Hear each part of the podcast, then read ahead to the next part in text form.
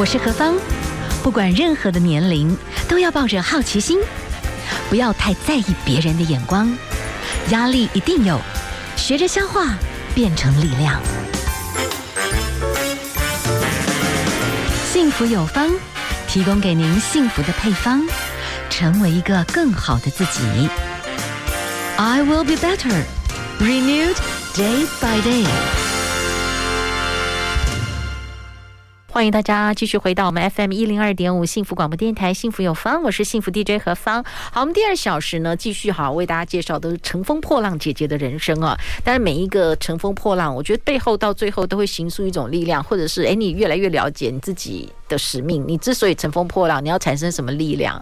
这个力量。因为你要用在那个地方上面，你才会觉得人生是圆满，才会值得啦。那有一天你会觉得说，哎，这种精神的力量焕发出来的动能很大哈。好，刚才我们欣赏到这个曲子呢，当然是很经典的薛岳。如果还有明天，那现在呢，呃，我们今天访问到的这位乘风破浪的姐姐哈，我们同时现在要介绍一下她的头衔哈，同时是立法院的荣誉顾问，那现在也是我们的病人自主研究中心的执行长哈，杨玉。兴，呃，应该算执行长。您好，嗨，何芳您好，各位听众朋友，大家好。是哇，同时之间哈。这样子乍看之下，几年前有一段时间会一直看到你，那后来呢？现在突然发觉几年没看见逆龄来着，真的真好。谢谢何芳，你也是。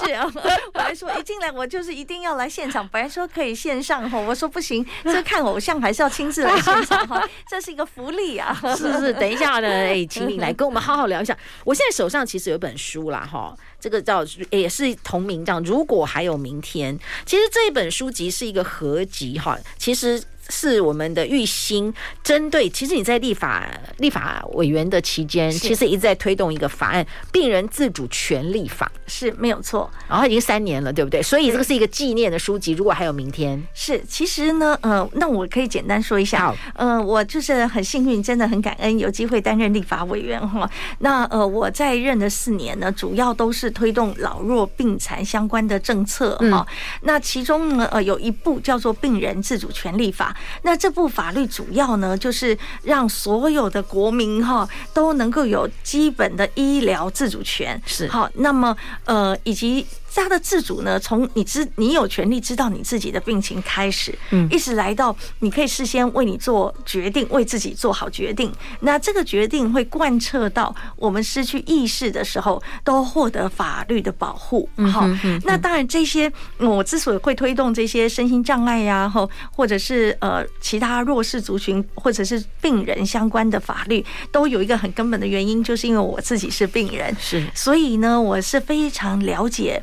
呃，病人，呃，这种处境哈，跟这种角色，呃，以我自己来说，我是在十九岁的时候就明显的发病嘛，嗯，那就是全身上下的肌肉组织都产生病变，那到目前为止呢，就是吃喝拉撒睡全部都要靠别人的帮助。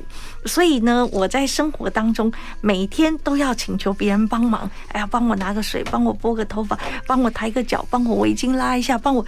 你每天请求别人三百次以上的帮我，你就会发现到，其实这样的活着是一个很艰难的情形。那你说，呃，类似我这样情境活着，需要别人帮忙而才能活下来，最基本料理、吃喝拉撒睡都要靠别人哈。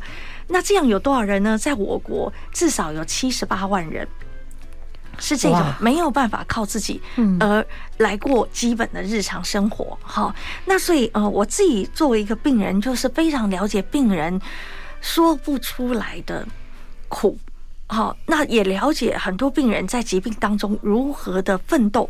好，那所以呃，我我还有一个幸运是，一方面我很体会到这些说不出口的。呃，一种感受哈，那我自己就因为至少我感觉到，虽然我动弹不得，可是呢，我头脑还是正常的，也还能够讲话。所以呃，在发病的同时，我也就去服务这些罕见疾病的重症的这些朋友。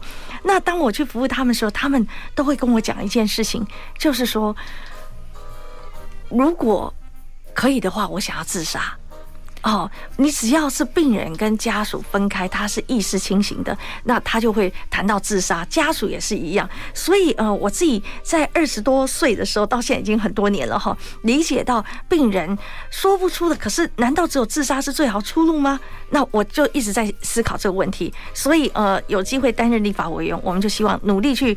提出一个可以不要自杀，所有重症病人，你要知道你可以不要自杀，那你的出路是什么？好，那这个也许我们需要下一段再来聊。对对对对，好，所以呢，呃。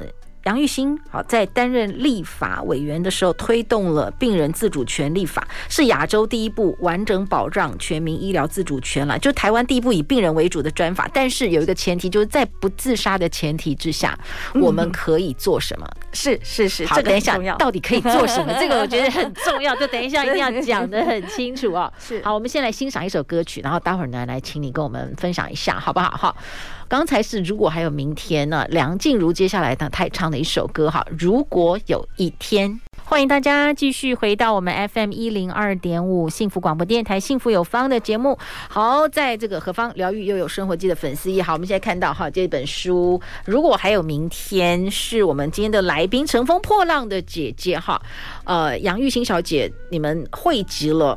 很多的贤达人士针对你所提出来的，应该算是台湾一个非常特殊的一个法案——病人自主权利法。他们对于这样子的概念所提出来的很多他自己的人生所看见的一些事情，对生死的这一些看法，汇集出来的一些想法了，对不对？没有错。这这本书里面有二十五位社会贤达人士哈，有的是病人本身，有的是照顾者哈，那有的是死过一次，甚至死。死过很多次有濒死经验的这些贵宾哈，那呃，他们面对生老病死的课题，他们正在里面，那所以他们在里面所经历到的问题，他们看见的，他们反思的，然后他们创造的，呃，里面很多感动，而且很多智慧，帮助我们去，呃，我可以说他们是为我们点灯吧，哦，为我们的必然要走的生老病死的旅程，先带我们看看路上。风景如何？帮我们探路。而当我们成为一个病人的时候，我们可以怎么自处？怎么思考？然后怎么面对？那当我们作为一个照顾者，作为一个他者的时候，我们又可以怎么样成为一个最好的、最坚强、最温柔的一个陪伴者？在里面，他们思考哪些问题？所以，我觉得这二十五位呃社会意见领袖真的是很令人敬佩，因为他们非常慷慨的把在这个生老病死的旅程当中，他们觉得。最值得跟社会分享的故事，都把它呃书写出来。好，所以而且这本书呢，如果还有明天，呃，同时也是一个做公益哈，买书还可以做公益，学习生命智慧，同时也是支持病人自主研究中心来针对病人自主权立法，从政策面的改革推动，那一直到弱势族群的医疗人权、医疗的平等权，因为我们知道弱势族群他们的被被排除的状态其实都很严重了哈，例如说你这个物理性的障碍，光是。轮椅好了，你说走在路上要一条路，让轮椅可以从 A 点走到 B 点，不需要走到机车道去跟机车抢道。这件事情在除了全国除了双北的特定路段以外，其他时候轮椅族都必须走在机车道跟机车抢道。你就可以知道这种物理层次的障碍。那当然还有呃障碍者，还有或病人所面对的各式各样的心理性的、制度性的、呃物理性的。呃，困难是很多的。那这一本书，总而言之，如果还有明天，就是集结了各方社会的精英，然后他们共同来面对生命的创造的一个很精彩的故事。是，如果还有明天啊，这是社团法人台湾生命教育学会病人自主研究中心的一个企划哈。是，好，我们今天访问到的，当然主要的是一个呃。代表者哈，这个作者之一杨玉兴，我们的立法院的荣誉顾问，针对的这样子的一个弱势族群。好，我们刚才其实有稍微谈到哈，就是您推动的病人自主权利法，它其实是有严谨的几个条件，要有特定的一些特殊条件，哎，后面还要经过咨商，然后呢，还要才能够所谓的预立一个医疗决定书，这个就是有法律条件了哈。是，是，它是在我们可以。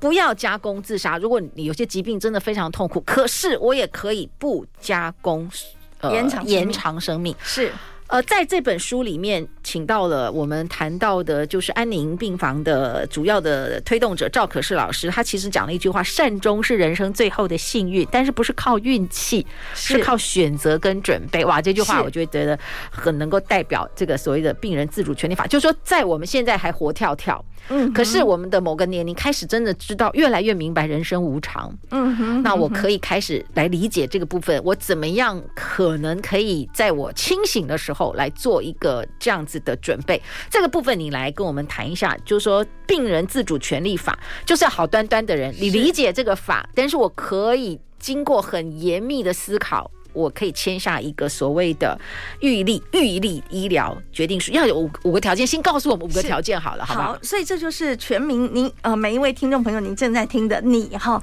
可以针对呃先去医院做咨商哈，那这个你可以上病人自主研究中心去看很多资讯哈，哪里有呃咨商的机构，然后呢呃先针对未来五种临床条件，有一天如果我变成了末期病人，嗯，有一天我变成不可逆转的昏迷或者永久植物人状态。或者是急重症失智，好，那或者是政府会公告的一些重症，我们自己先为未来这五种临条临床条件呢，先做好医疗的决定。那医疗决定可以有哪些决定呢？可能我们等一下下一段来谈吧。是哇，你刚刚讲到其中一个叫做极重度失智，哎，这个好，就是它就有模糊地带嘛？什么叫做极重度？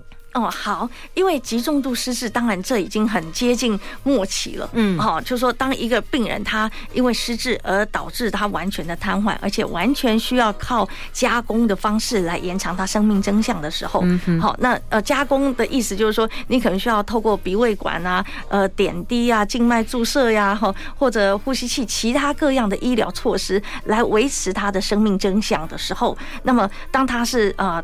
因为失智而走向了最重度、最重度，而且完全瘫痪、哈失能的状态，哈。那当然，临床条件是由两个专科医师来确诊，哈。那同时还有缓和医疗团团队的照会，那他临床条件才会发生啦。哦，那当然，这更重要是我们都是在健康的时候是先。去咨商了解哦，这这到底是临床条件什么意思啊？好，那我如果我要选择有哪些选项可以选啊？我可不可以选？我什么都要，我就是呢点滴啊，什么我都要要到底，呃，可不可以？当然可以，因为这是你的医疗自主权哈。是是，那你也可以选说，我什么都不要。嗯，我这临床条件发生的时候，我真的要干干净净、自自然然，就不要躺一辈子了啦。对，不要躺，也不要一根管子插在那里，几根管子我都不要。你也可以做这种选择。OK，好，等等。啊，这些那所以因此法定的程序就是一定要到医疗机构去做咨商。那这个咨商会有医师、护理师、社工师，好一起帮助整个家庭做讨论。所以要做这样的一个事先的医疗决定，我们都鼓励所有人，你自己带上你最爱的家人，然后一起来跟整个团队做讨论。因为我觉得最有价值的医疗决策就是有共识的医疗决策。对，有时候看一些新闻哦，就是。一个家里的长辈，可是分成两派，有一派就是觉得他还可以啊，我们愿意啊，他就是他就算弄鼻胃管什么的，我还是希望他活啊，可是。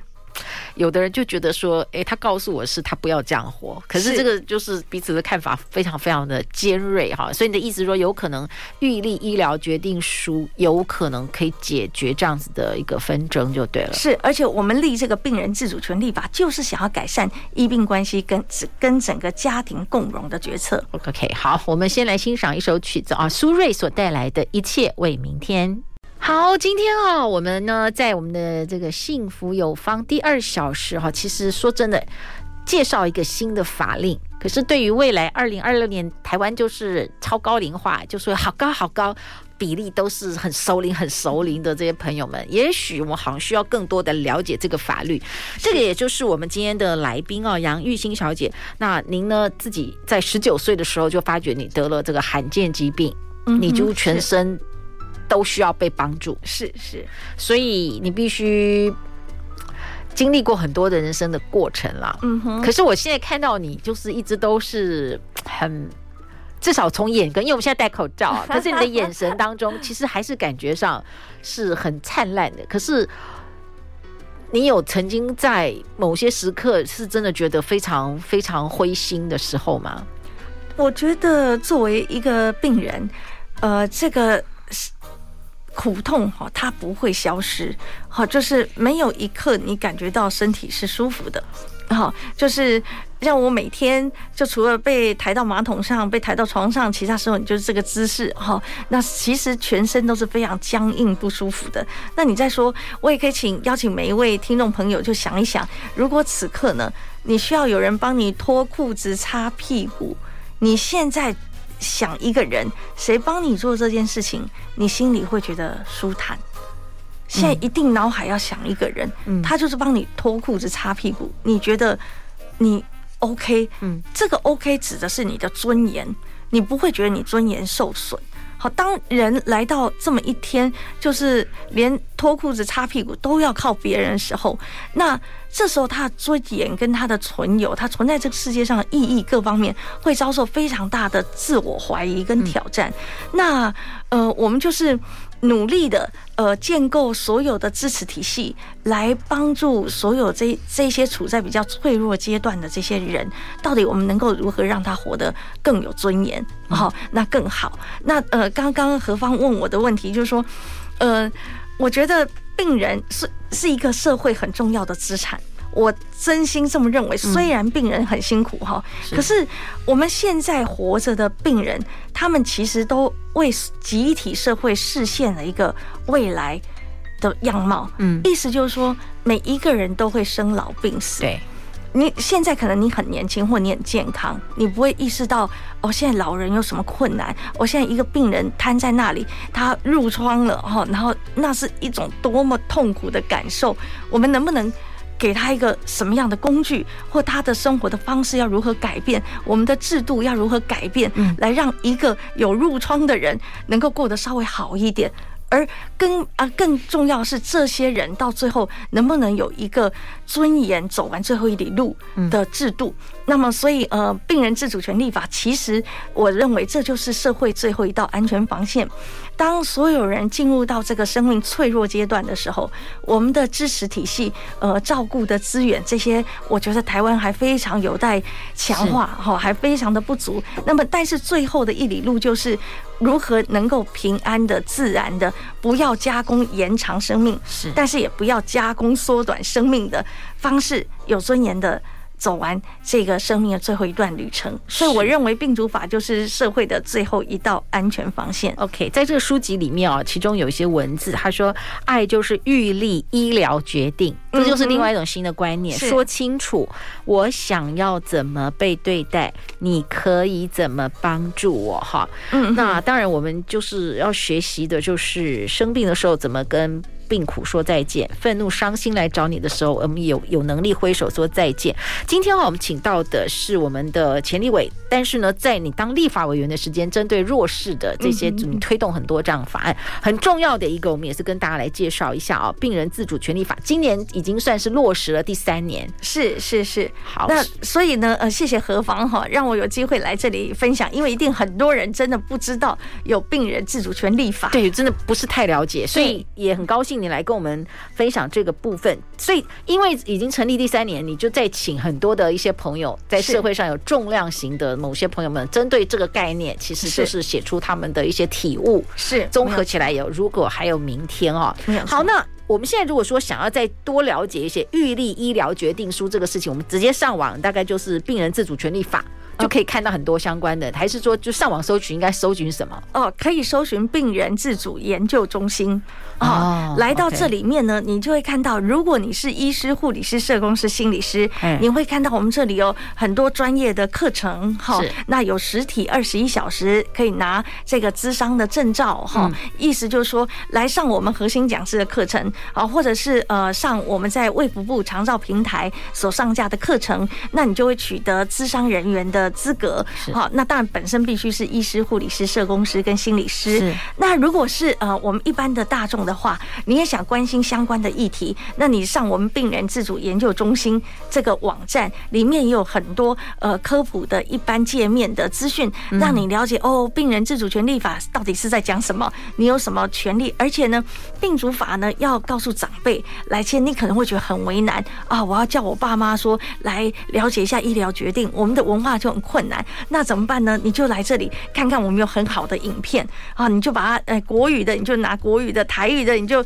呃搜寻台语的影片，然后贴给你的想要分享，让他知道你有这个权利。那你不要睡着了，赶快来了解病主法，然后赶紧去。预约咨商，然后也能够赶紧去签署预立医疗决定来保护自己。事实上哦，这不是保护自己而已，更是保护你最爱的家人。是好，为什么？研究都已经指出了，任何一个人帮别人做出医疗决定，他午夜梦回时都非常的痛苦。嗯，无论即使是末期病人 DNR 说要救不救的这个决定，哈，呃，论文研究都指出了，有做过决定百分之八十都会内心非。非常纠结、痛苦，觉得我是不是我让他失去了活下来的机会？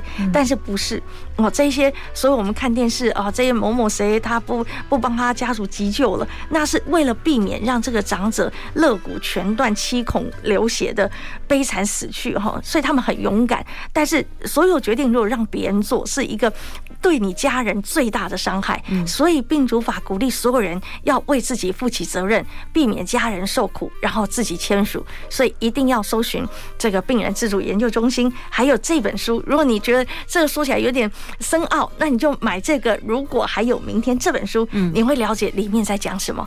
好，我们先休息一下哦，哈，待会儿再来分享。也许呢，我们的听众朋友哈是中壮年，是，也许就是你的孩子还懂了啦。也许我觉得从这个 generation 把这个观念再撒下去，在这个时刻，因为。我觉得我们这个世代大概是最后一代，我们还有力气照顾我们的父母。嗯哼，我觉得我们这个世代下面的小孩，因为小孩又少，是那老人一大堆，嗯哼，他们要来照顾太辛苦哦。除非有很多的部分先交代清楚，是是，那大家比较不会遗憾，而且大家写完清楚之后反而很笃定，觉得好像也没这么难了。好，我们先休息一下，待会儿呢继续请杨玉新小姐来跟我们分享。好，我们刚刚欣赏的曲子是高明俊哈，哇，他的声音其实真的就是还蛮具有独特性，到目前这样听辨识度真的还很高啊。今天的我。当然，今天的我我们可以看见，可是明天哦，谁知道人会发生什么事情哈？那我觉得就是我们今天跟大家来谈一个概念哈，就所谓的预立医疗决定书。那这整体的一个概念，当然是有一个法源叫做预立医疗的一个这样相关的一个法令啊。那我们今天呢，从这个病人自主权利法的这个概念下面，诶，这个法院法律的推动者哈，那也是我们的病人自主研究中心的执行长杨玉新杨小姐来跟我们谈一谈哦，我们刚刚其实谈到了啦，就是哎，现在哈，我们的医院。医医学中心跟这种区域型的医院，哎，都有这种门诊，介绍一下好不好？哦，好，因为呃，病人自主权利法，假设你要签署，你一定要先到医疗机构去做咨商，这是一个法定的程序。是你假设呢没有咨商哈，那你是没有权利可以签署的。所以有时候我们去跟人家说，哎，我们现在有病主法然后可以先为重大的临床条件做好医疗决定哦。那很多人长辈可能说，哦，我有啊，哦，那你就要问他说，那你有没有咨商？那你有没有付钱？哦，如果这两个都没有，那就代表不是哈。嗯，因为病主法它就是呃，让我们了解到说，呃，你自己拥有的医疗的自主权，你能够拥有知情的权利，所以以后呢，呃，家人跟医生都不能骗你。啊，不能说哦，对一个病人隐瞒病情哈。那如果你要知道你发生什么事情，呃，你知道你的病情，那你好做出医疗决定的话，那么医生一定要告诉你，你有基本的知情的权利，知道自己病情的权利哈。那同时你也可以先为五种临床条件先做好决定。那这些事情一定要去咨商。那这个咨商呢，会有。预立医疗照护咨商团队哦，所以这个团队是包含医生、包含护理师、包含社工师或心理师这三种人组合在一起的一个专业团队，来帮助整个家庭做沟通。所以呢，如果我想要签署预立医疗决定，简而言之，我呢就是绝对不要变成永久植物人的时候，还在那里使用呼吸器，还在那里使用鼻胃管来延长我的生命真相。如果你是这种人的话，那你就一定。要去咨商，一定要去签署这份法律的文件。是好，那咨商就是刚说的这些专业团队，好会陪伴你。那呢，我们会鼓励你自己哈，不是你自己要签而已。虽然说这是你的权利，嗯，可是最圆满的做法是。家庭整个有共识，嗯，好，才能够避免刚何方在上一段提到的哦，有人小孩觉得是这个，有的小孩觉得是那个，没有共识哈。这个医疗决定如果没有先做好，而且没有让所有人达成共识的话，那么。到临床条件发生的时候，其实还是会吵翻天。这个对于当事人还有对整个家庭都是非常伤的，和非常大的伤害。所以呢，但是我们又考虑到，诶，有一些女性她在家庭里面的地位可能是比较弱势的，她很难为她自己发声。好，她要讲什么，可能儿子声音都比她大。哦，有就是有这样的的的权力不对等的关系，所以任何一个人他来到这个智商的团队里面，这个这一些智商团队他们很有经验，也能够了解整个家庭的动力，来都会帮助这个意愿人。好，那所以我们就会鼓励说，哎，你自己加上你最亲近的家人，以黄圣坚总院长的话说，他是说哈，如果你的死亡，你死了，谁会出来讲话？嗯，那些人。就一起带来智商哦，那你最想要达成愿望，最需要让他们知道就是这些人是，然后那一起会有专业医疗团队来协助整个家庭，而且大家都可以问问题，大家都可以去嗯表达你的疑虑，表达你的认同或者你不认同，但是最后都是要形成一个最好的共识，就是支持这个意愿人，就是这个当事人他自己的意见。好，那这是我们大家觉得最好的一种做法，有共识的决定才是更圆满的决定。这个法令哈，病人自主权利法今年是第三年了哈。为了能够让这个病人自主权利法下面就是推动大家可能呢可以去医院预约，现在有一种特殊门诊哈，这个门诊的名称叫做预立医疗照护咨商门诊，没有错。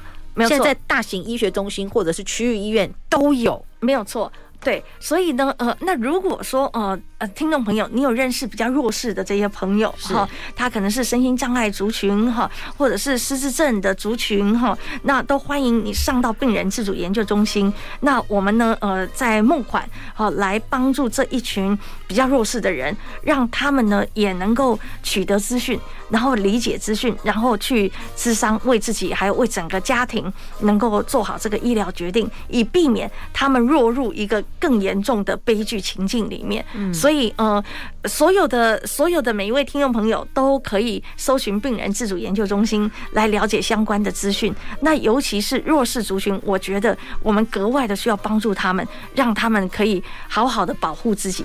好，因为好，刚才您讲的这个，目前虽然有预立医疗照护咨商门诊，好，可以主要的生病者，好跟。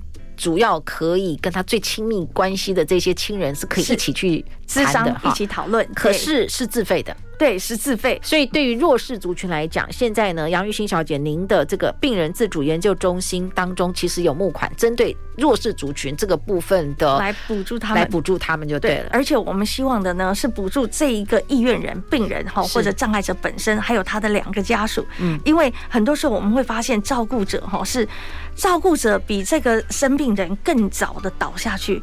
如果一个照顾者呃大中风出现，就是失去意识，那这整个家庭是陷入非常大的悲惨情境当中，所以一个整个家庭，无论是已经生病的这些障碍者，好或重度失能者，还有他的整个家属，都能够三个人，然后因为通常一个障碍者会有两个照顾者，然后才能形成一个比较好的照顾，一般都是这样。嗯，所以我们是补助一整个家庭，来了解新的医疗人权，然后让他们行使他们的权利。好，我们先休息一下哦，待会儿最后了，我们再把这整个我们今天这个如果没有明天的这本书真正想要跟大家谈到是一个已经好推动三年的，而且我觉得未来高超高龄化可能呢，我们有一些听众朋友，你可能要好好的来。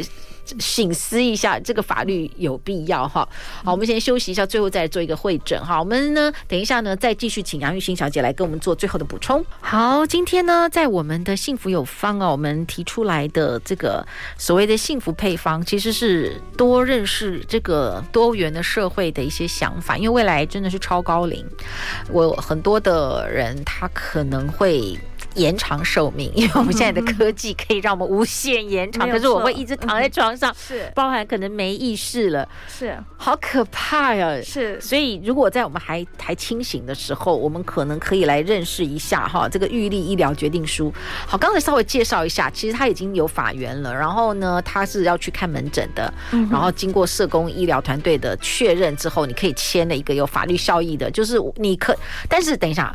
它是不加工的延长延长生命，就不要加工，不要透过医疗措施，不要给我插管子啊、打针啊什么来延长我的生命真相。是是是，这是可以的。主张自然死，对，主张安呃自然死。好，跟安乐死有什么不一样？哦，对对对，因为绝对不是安乐死哈，因为安乐死它就是呃你生命还没来到自然的死亡的阶段，然后你就透过打针或透过吃药来提前的缩短你的生命。是那。病主法呢，完全跟这个不相关了哈，嗯、所以呃，病主法之所以推动很难，就是有一些人他希望安乐死，可是毕竟他就不是安乐死，嗯、所以没有这个选项。那病主法的主张就是自然死，嗯，好，因为我们现在科技实在太发达，不只是科技太发达，呃，可以让你没有呃。如果不能呼吸，你呼吸器，你肝有问题洗肝，肾有问题洗肾，然后你血液有问题哈，我们呃循环有问题，叶克膜什么工具都可以。你知道以科 P 的话来说呢，一个人没有一颗脑还能够透过加工方法活很多个月，嗯，你就会知道现在科技的发达会让人没有。反而，你什么时候该让它回归自然？这变成我们现在正要努力的帮助整个社会，嗯，所有人为自己来保护自己，而且还有呢，这里面也有庞大的利益问题，就是商商业问题。是，好，所以，呃，都是呃，这整套的我们的健保的给付的制度啊，哈，它也会影响着我们人会不断被加工上去，来延长你自己的生命，而没有办法有尊严的自然的死亡。所以我们就是透过。病主法来告诉每个人，你都有权利可以主张你要尊严自然的平安的死亡，不要加工延长生命。是是，是，好，我们今天访问到的是杨玉欣小姐。好，某一个角度，我觉得现在呢，针对这个比较熟龄的长辈，也有一种安宁的一种疗护。所以安宁的疗护哈，跟病人自主权利有一点交集吗？呃，有安宁疗护是一种照顾的方式，对，对就是给予支持性、缓解性的治疗。对，它的治疗目标。是让人身心灵都获得平安，好，然后所以让你不痛不喘，所以它是一个治疗的方法。是好，那病主法呢是。是更上一层，就是让所有人，当然你一定需要安宁的照顾哈。当你来到呃生命最后一里路的时候，可是更重要是病主法是在做一个医疗决策，就是你健康的时候，为自己未来五种重大的临床条件，能够先做好医疗决定，你要什么，你不要什么哦，或者我想要变成永久植物人的时候，嗯，我还要再观察个五年。哦，你都可以自己表达，就表达清楚，让所有你最爱的人都知道，而所有的他者就能够学习来尊重这个当事人。还有一个很重要的，如因为病主法也保护医生，如果医生他没有获得法律的保护，他就会防卫性的医疗。嗯，好，所以。病主法的预立医疗决定是我们自己失去意识的时候，他都替我们在发声。嗯，所以医生如果遵照我们自己的决定来按照我们的医疗决定执行的话，那么医师在民事、刑事、行政法上面完全获得法律的保护。是，那么医生才不会，因为医生为什么需要防卫性的医疗？是怕被告啊。嗯，就是因为你的医疗决定不清楚，或者家属之间意见不一致，那会导致于医师，那我只好什么都帮你弄，那这个最后受苦的就。就是病人，好，所以我们希望呃。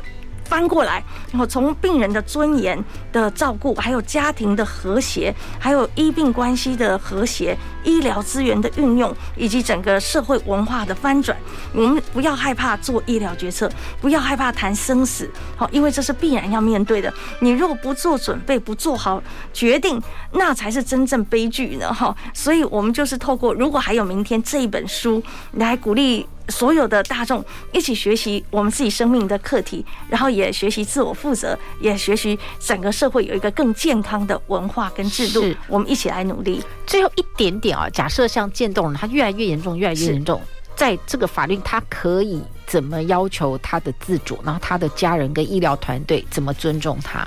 好，呃，渐冻人是这样哈，他心智是健全的，只是他对外沟通表达，呃，没有办法讲话，没办法做表情，但是到后来他可能可以眼睛还可以眨，那他们会透过电脑的瞳孔追踪器来拼波波摸，那电脑会帮他讲出话来。嗯，所以我们病主中心有弱势服务方案，都是很迫切在帮助这些人哈，让他们还能够眨眼睛的时候，赶快的医疗团队进到他们家，好来帮助他们整个家庭做沟通，然后帮助他做好决定。好，就是当他，因为大部分现在还会扎眼躺在那里，都已经是呼吸器气切了啦。对，好，都是躺在那边。那他躺的时间，嗯，已经很长了。好，那但是他们终究呃会到某一天需要做一个决定。好，就是我我现在想要撤管了。好，我现在想要呃终止所有这些加工延长生命然后的所有医疗设备，那就能够在一个呃很温馨跟专业的照顾的过程当中，让他把他的意见能够表达出来。那旁边的家人还有医疗团队，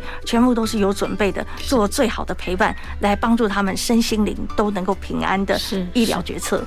好，今天呢非常谢谢杨玉欣小姐来跟我们谈到，我觉得这真非常重要哈。那也大家比较有一个这样子的概念，你想要做进一步的了解，上网可以去病人自主研究中心，是就可以比较了解预立医疗决定书的整个核心的架构哈。但现在台湾已经有这个门诊了，是可以全家人针对这个议题做很有效、有意义、很深层的一个沟通，做最好的决策。没有错。那也欢迎大家可以买这一本，如果还有明天哈，就是买书来认识这个内涵，然后呢也能够支持做公益。好，非常谢谢杨玉欣。最后简单问一下，我们来欣赏这首歌曲啊、哦，这个 Chicago 所带来《If You Leave Me Now》，你觉得幸福是什么？我觉得幸福就是在每一个大大小小的事情里面，都能够看到它非常不可思议的奥秘。你从吃一顿饭，这个饭的。从它的来源到料理的过程，到今天我们可以坐在这里一起吃饭，这没有一件事情是理所当然，也没有一件事情是这么简单。如果我们用心的去感恩这个你所经历的一切，你所拥有的一切，你现在看到的一个杯子怎么这么可爱，你拥有的一切，所以我觉得幸福就是你能够重新的看见每一件事情的奥秘、神秘、不简单，然后在里面感觉到哇，人生。怎么这么美好？我们有这样的一个活着的机会，是非常谢谢玉心。那我们明天见喽，拜拜，拜拜。